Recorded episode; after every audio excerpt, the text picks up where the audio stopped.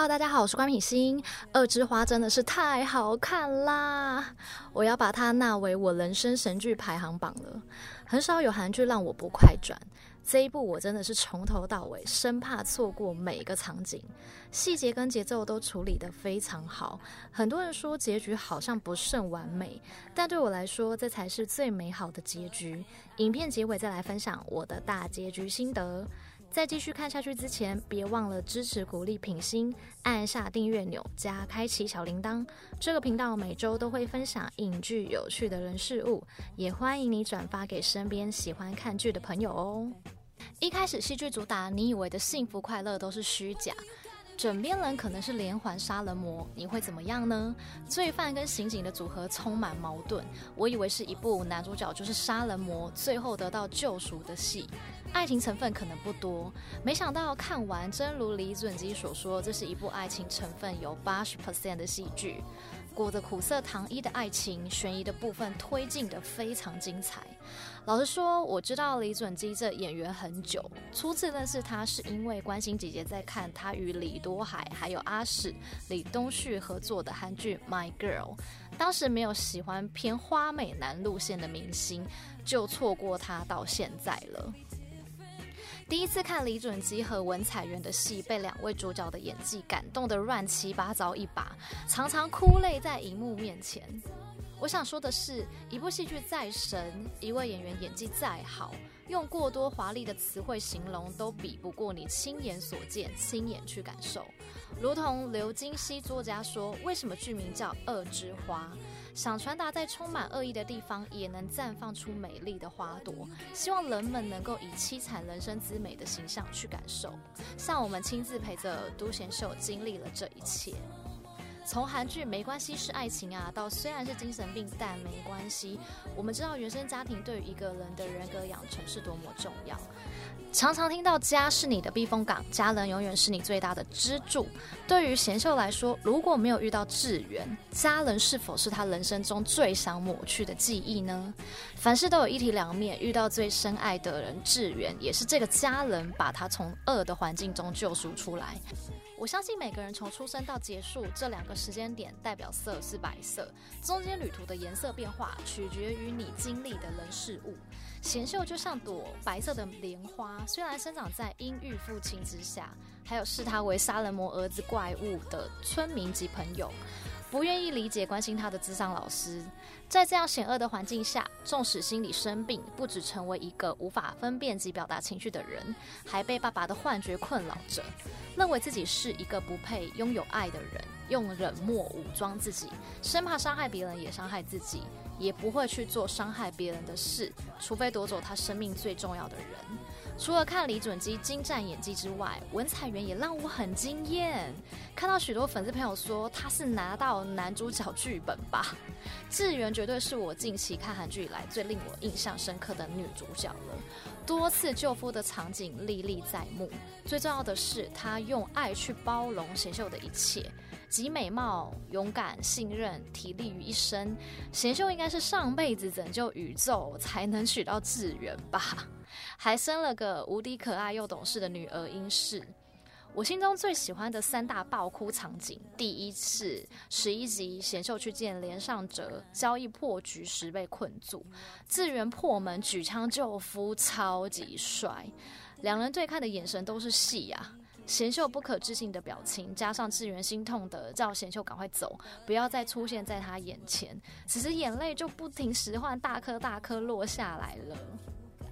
当志源知道自己身边最亲密的爱人竟然用假身份蒙骗自己这么多年，而且还有可能是人们口中的连续杀人魔时，还是愿意要亲眼所见，亲自去追查真相。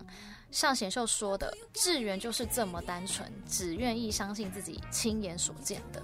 我很庆幸贤秀身边有志源可以守护他。对贤秀来说，志源真的就像是护身符似的，可以抹去爸爸的幻觉，可以给他无限的爱与包容，让他可以从爱中成为更好的人。近年来让我感动到哭的，通常都是亲情剧。单纯的爱情故事好像已经无法让我落泪，然而《恶之花》男女主角之间的情感却让我感到撕心裂肺。第二爆哭场景是贤秀开车走后，第一次情绪上有了起伏。不懂什么是心痛的他，落下人生真正心痛的眼泪。如果你观察的仔细，你会发现李准基这边一开始哭得很卡，并不是他本人哭不出来，而是演员处理情绪的层次。贤秀从未有这样的感受，所以这场富有层次的哭戏，到智媛追上来之后。算是贤秀身份铺路，两人第一次的对戏。贤秀哭到揪着胸口，仿佛恐慌症要发作时，在荧幕前面的我们，想必也跟着他一起心碎吧。对于智媛来说，亲自送走最深爱的人，何尝不是痛不欲生？两人真情的告白，这段身为观众的我们，早已看出贤秀，你就是这部剧最懂爱的人啊！因为情绪障碍的关系，让你感受不到自己付出的爱。这段爆哭场景，尤其是志远最后那句“我们回家吧”，看完之后我心情还沉淀两天才恢复。第三场爆哭剧嘛，相信也是你们心中的经典场景，就是呃十五集当贤秀得知这个让自己一生都笼罩在阴影之下的共犯就是白熙成，并且以为自己最深爱的老婆被杀时，崩溃的神情从愤怒、痛哭、发狠。连白西城都怕怕，到悬崖边见到志远本人，因为自己还看得到爸爸的幻觉，怀疑眼前的一切不是真的，脸上痛苦的表情让人非常心疼他。此时我的心情跟志远一样焦急，好想给他抱抱，好想叫他给我赶快过来。或许是白西城的冷笑让他顿悟这一切是真的，这边可能还要感谢一下白西城。白熙成或许就是典型的在优渥环境下成长，却背负着父母亲的期待，种种压力让人格渐趋扭曲。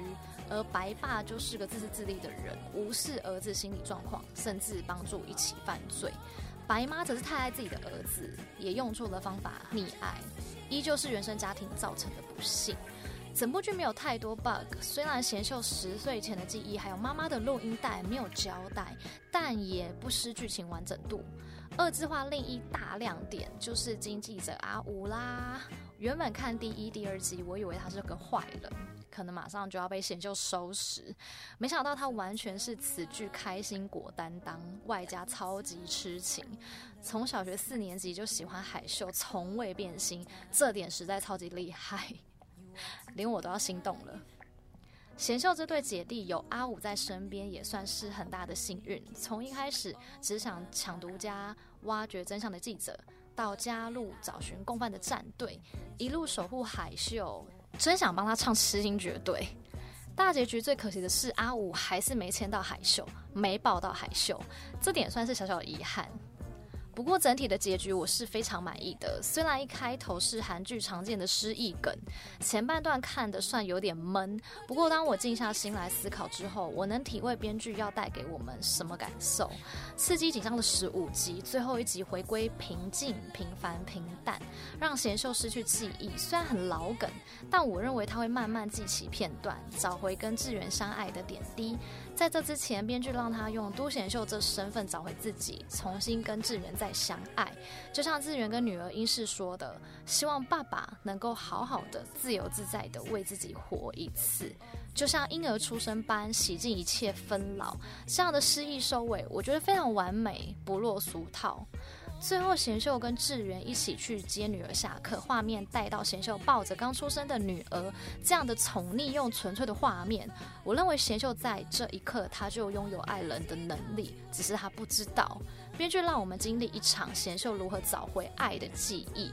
不论你生长在怎样恶劣的环境，只要用心用爱且包容灌溉，终究会绽放出灿烂的花朵。喜欢我的分享，别忘了帮我按赞加订阅。我们下次影片见啦！拜。